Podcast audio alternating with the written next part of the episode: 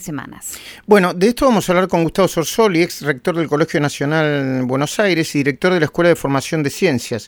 Escribió en Infobae una nota titulada Casinos sí, escuelas no, vamos camino al mayor default educativo de nuestra historia. Le voy a pedir a Gustavo Noriega que se sume a esta entrevista. Gustavo Sorsoli, muy buenos días. El equipo de CNN Radio Argentina saluda. ¿Cómo va? Muy bien, ¿cómo están ustedes? Muy bien. Eh, abrieron los casinos, pero las escuelas en la República Argentina hablen de a muy poquito, como en la ciudad de Buenos Aires, y en muchas partes del país ni siquiera vuelven a clases ni un día. Es un contrasentido. Y, pero ¿por qué dice Sorsoli usted que vamos al mayor, eh, vamos camino al mayor default educativo de nuestra historia? Y porque la deuda que, que, vamos a tener con dos generaciones de chicas y chicos eh, es impagable. Eh, la deuda educativa, ¿no? Eh, está estudiado bastante bien desde el punto de vista económico que un año de pérdida en educación equivale para esa persona a futuro entre un 8 y un 9% de, eh, de una restricción en términos económicos de lo que esa persona va a poder producir y ganar. Es decir, hay dos generaciones que se van a ver muy afectadas por este parate en, en la educación que no tiene similares en, en, todo el mundo, ¿no? Es decir, mientras que, por ejemplo, en este momento en Europa, desde septiembre hay una segunda oleada que todos conocemos, eh, la inmensa mayoría de, los países, ¿qué hacen? Van cerrando, cerrando, entran en, sistemas parecidos a una cuarentena, pero lo que preserva, ¿qué son? Las escuelas. Las escuelas siguen abiertas a pesar de la gran cantidad de casos. Eh, la República Argentina las cerró el, el, el 17 de marzo y en realidad las había cerrado unos días antes y podríamos decir que cerró en noviembre del año pasado, porque en realidad los chicos y chicas fueron apenas unos días a, la escuela este año, en el mejor de los casos. O sea que ya hace, eh, pronto va a ser un año que nuestros jóvenes y niños no van a la escuela y eso es una pérdida educativa que, no se va a poder recuperar eh, ni a corto ni a mediano plazo. Ayer yo escuchaba... Ayer escuchaba y oía a a Pancho Olivera en el programa de Carlos Pañi en La Nación Más, diciendo que hay un estudio internacional que dice que después de la Segunda Guerra Mundial, los días de clase que se perdieron, creo que en algunos casos fueron años, eh, tardaron en recuperarse desde el punto de vista eh, económico y sociológico. Eh, cerca de 40 años. De, verdad no sé de dónde salió la estadística, pero me pareció impresionante eso, ¿no?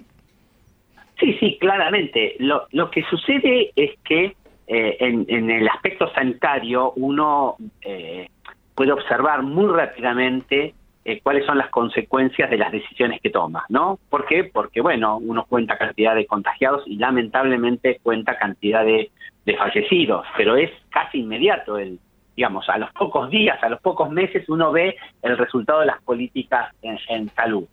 En cambio, en educación, el resultado se ve a mediano y largo plazo. Entonces, bueno, muchas veces la política eh, que, siempre trabaja sobre lo candente, ¿no? Sobre lo que está caliente, dice, bueno, nada, esto va a ser un problema que tengamos a futuro, ¿sí? Dentro quizás de, de 10 años, y entonces no se toman las medidas que, que hay que tomar, claramente. Eh, o sea, el país hizo algunas cosas muy importantes. Al principio de la pandemia capacitó al personal de salud, abrió más hospitales, más camas, más respiradores, ahora está abocado en, la búsqueda de, la vacuna, ¿sí? Eh, pero bueno, todo en, apoyar al sistema de salud.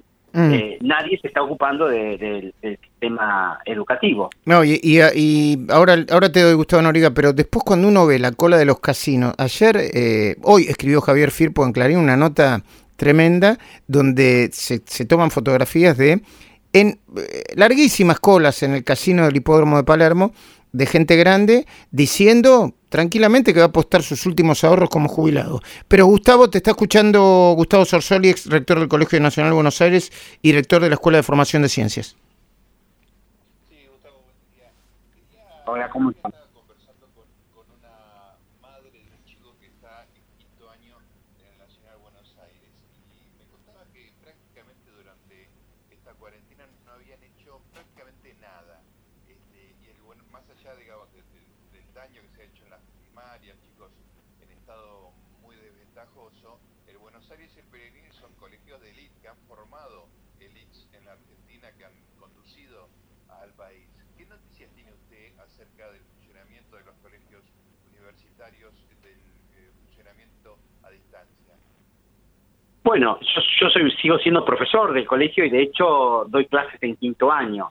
Bueno, el, el, la verdad es que mm, lo que sucedió es que el colegio y bueno y la escuela, los dos decidieron un sistema eh, virtual asincrónico, ¿no? Yo creo que en ese aspecto eh, para mí hubo un, un, un error de, análisis y de, diagnóstico. De todas maneras, bueno, en, en mi caso, eh, o sea, no, no, en ese caso se utilizaron aulas virtuales, ¿sí? donde en las aulas se iban colocando las tareas, se iban este, depositando videos explicativos, pero la, la, la, las direcciones de las escuelas decidieron que no hubiera, eh, en forma generalizada, clases sincrónicas a través de algún sistema de videoconferencia que hoy es muy utilizado, eh, puede ser el Meet, el Zoom. No había clases eh, exactamente. En, mi caso particular y algunos profesores lo hicimos, yo desde principio de año eh, me di cuenta que la única manera de tener algún tipo de contacto, que no era el presencial claramente, pero el que estaba más cerca de sustituir el, el, sistema presencial era el de, la, el de la videoconferencia y yo utilicé ese mecanismo, pero fuimos muy pocos los que hicimos eso y la verdad es que yo creo, es un análisis que hago de, de mi mirada como profesor, ¿no? porque ya no, no estoy en la conducción, es que perdimos mucho, ¿sí?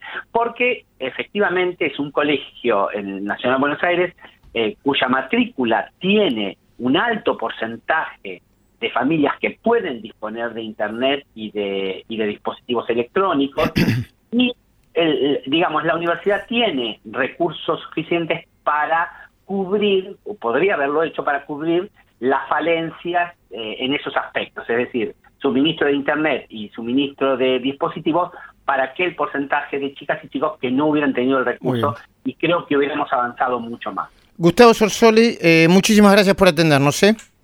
Muchas gracias a ustedes por la comunicación. Buenos días. Buenos días. Eh, Gustavo, igualmente, te pido una síntesis de lo que hablamos con Sorsoli y que de